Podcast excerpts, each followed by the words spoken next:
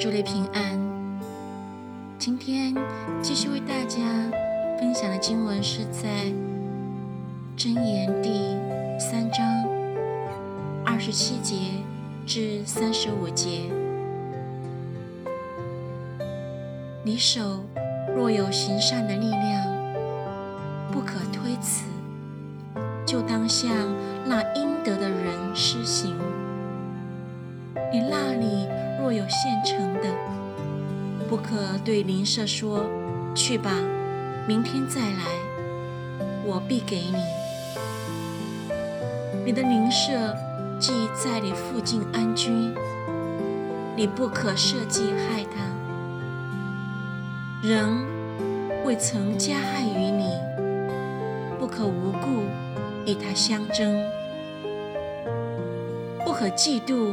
强暴的人也不可选择他所行的路，因为乖僻人为耶和华所憎恶，正直人为他所亲密。